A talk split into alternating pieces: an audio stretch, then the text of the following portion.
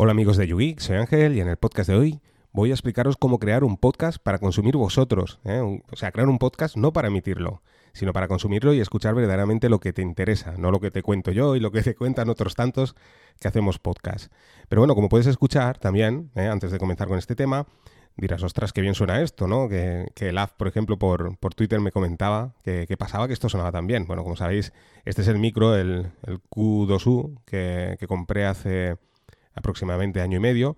Y bueno, al final por comodidad siempre acabo grabando desde el móvil, como habéis oído muchas veces voy por la calle y además escucha el viento, que, me sale bastante mal, a veces tengo que volver a repetir el podcast porque, porque no suena del todo bien. Bueno, voy a intentar grabar lo máximo posible con el micro siempre que pueda, pero siempre sin perder, entre comillas, esa frescura o nivel de improvisación que voy haciendo con el podcast. O sea, no, no por ello voy a a crear un, un guion. Así que, bueno, eh, si digo alguna burrada, pues estar preparados.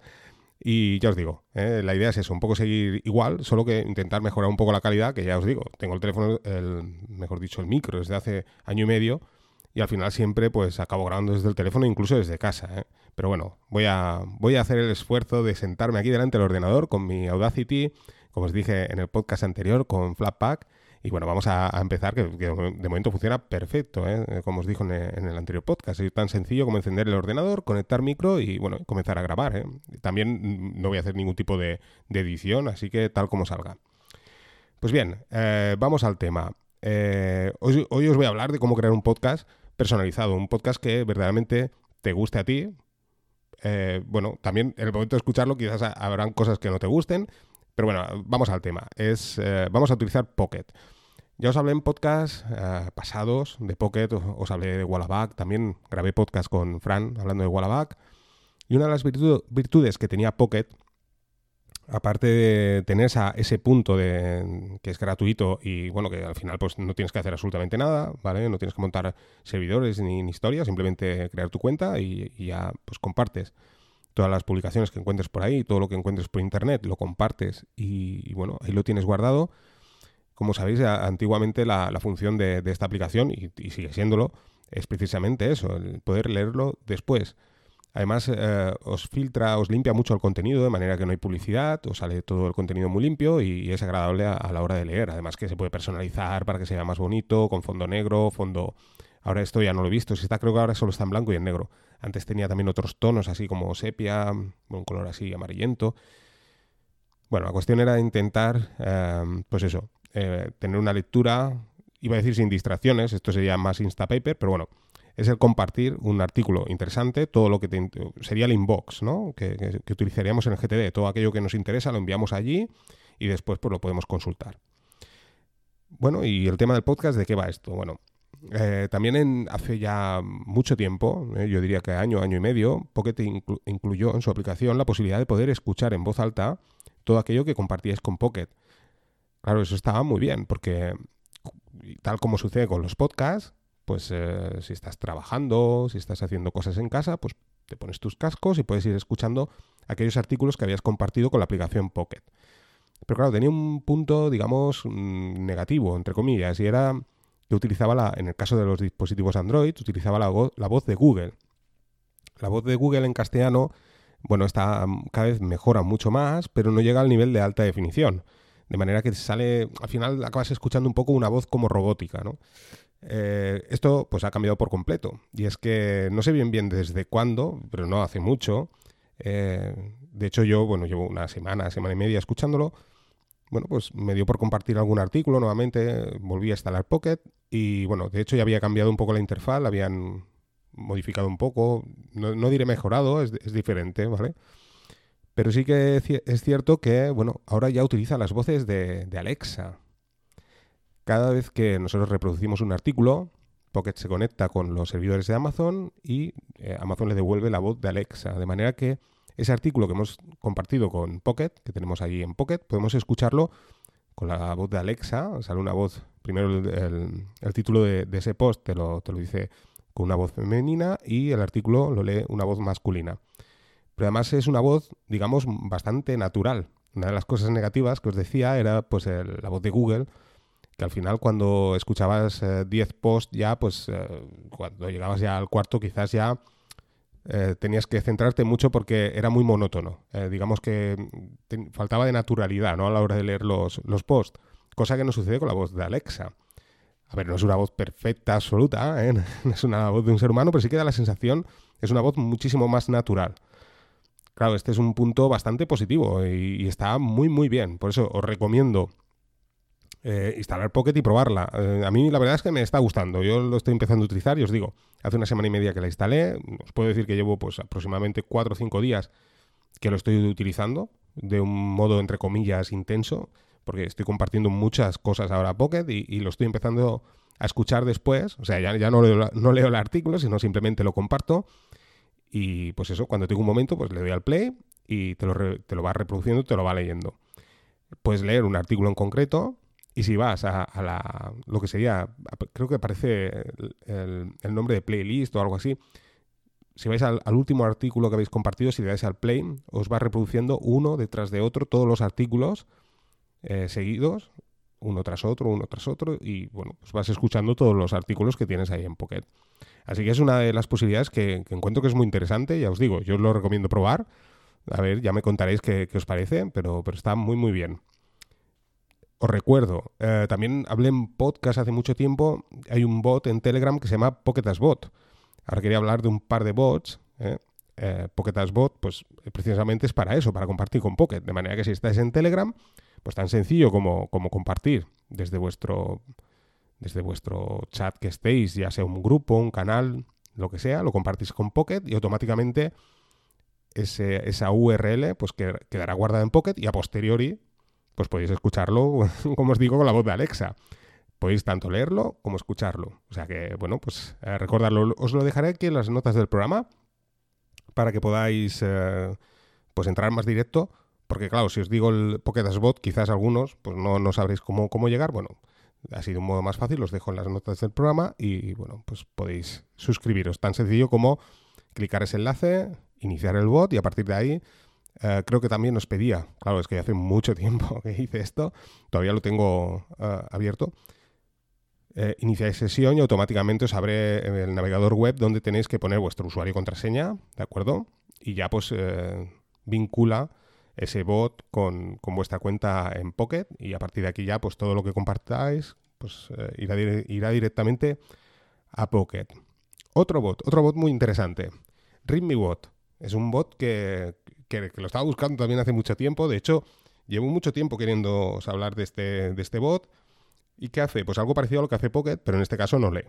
Eh, cualquier página web que encontréis, y no necesariamente tiene que ser en Telegram. ¿eh? O sea, fuera de Telegram igual lo compartís con, el bot. Entráis, podéis estar, no sé, navegando por internet, veis una página interesante, bueno, le dais a la opción compartir, compartís con Telegram, claro, entráis en el bot, ReadMeBot, y automáticamente eh, ReadMeBot os devolverá el contenido de esa página, pero solo en formato texto. O sea, como si os enviara un mensaje con todo el texto de esa página web. ¿vale? O sea que está muy bien, es, interesante. Así luego a posteriori, pues bueno, podéis leerlo, entre comillas, sin distracciones, ¿no? Hay otra gente que quizás eh, le guste más el, ver imágenes y demás, pero bueno, esta es, es, un, es un bot que es curioso. Yo, la verdad, ahora hace tiempo que no lo utilizaba, pero ya os digo, es interesante porque al final nos acaba devolviendo única y exclusivamente el texto que hay en esa, en esa página. Y poco más. Eh, también deciros que últimamente os quiero hablar más en, un futuro, pero ahora estoy empezando a utilizar también. Eh, os quería grabar algún podcast también de comparando un poco navegadores. Y estoy utilizando W3M, que es un navegador también que es exclusivo de terminal para Linux. Más que nada porque podemos utilizarlo también dentro de Macs. Como sabéis, pues estoy utilizando Emacs. Bueno, pues W3M es un navegador que está también dentro. Y está muy bien porque no es un navegador, por una parte, que podéis utilizar solo formato texto, o también podéis utilizar el texto y poder previsualizar imágenes. Y venía un poco el tema este, porque me ha venido un poco a la cabeza después de hablaros de, de ReadMeBot, porque es cierto que he empezado a utilizar este navegador para algunas cosas en concreto, y es una sensación totalmente diferente el navegar solo en formato texto a navegar de un modo normal, digamos, ¿vale? A nivel de distracción. Al final sí que es cierto que el hecho de solo ver texto, pues te centras única y exclusivamente en el contenido y el hecho de ver imágenes al final te despista bastante. Pero es que te, despista, digamos, a, niveles insospechados. De hecho, pues ya os digo, incluso páginas que no tengan demasiado contenido, no, no solo la publicidad en sí, sino hasta incluso la imagen que se adjunta, absolutamente todo. Es una sensación totalmente diferente que, bueno, quizás eh, lo experimentamos al principio de Internet, no lo sé, pero mm, es que diría que casi ni la recuerdo. Porque claro, eh, ya os digo, hacéis una búsqueda en Google, pues claro, todo lo que aparece es texto. Esto sucede en el navegador convencional, pero claro, es un texto plano, o sea, no aparecen... Eh, en el caso de Google aparece algún, algún color, pero quiere decir que es todo de un color uniforme y bueno, todo, ahí tienes el contenido. Entonces te, centras única y exclusivamente en el contenido. Ya os digo, es un, es un tema un poco, entre comillas, friki, ¿vale? Pero bueno, es, es interesante, al menos experimentar la experiencia Evidentemente la, navegación es muchísimo más rápida, no tiene nada que ver porque claro, no tiene que, cargar tantas imágenes eh, y demás. Pero bueno, eh, está muy bien, es una, experiencia totalmente diferente. Ya os digo, me ha venido ahora a la cabeza relacionado con el tema de, de ¿no? Que muchos de vosotros diréis, ostras, ¿y, ¿y esto para qué sirve? Bueno, pues sí, la verdad es que al final te centras en el contenido, porque no ves, como os digo, no solo la publicidad, sino todas las imágenes y demás. Que sí que es cierto que hay algún tutorial que te aparecen imágenes, te aparecen capturas, que, bueno, lo necesitas, ¿no? Pero generalmente, ya os digo que te, centras muchísimo más en el contenido. Y bueno, y ya no me quiero extender mucho más, eh, ya para acabar, recomendaros un podcast, un podcast. Ingeniería Inversa. Eh, el amigo Fernando y Juan, que, que son colaboradores de Radio Geek también, que también os lo recomiendo, también os, lo dejaré todo esto en las notas del programa. Bueno, han creado un podcast, de hecho, lo han creado ya hace un poco de tiempo, ya, van por el podcast, creo que es 5 o 6. Y bueno, pues eso, hablan de, tecnología retro, hablan de, los inicios, de, todo en general. Y es un podcast muy, muy interesante. Así que también os lo recomiendo y os digo, os, lo dejaré aquí en las notas del programa. Y bueno, y respecto ya, futuros podcasts, futuros podcasts. Bueno, eh, os voy a hablar en el siguiente podcast al menos tengo eso previsto, os voy a hablar de, la paquetería Snap en Raspberry Pi.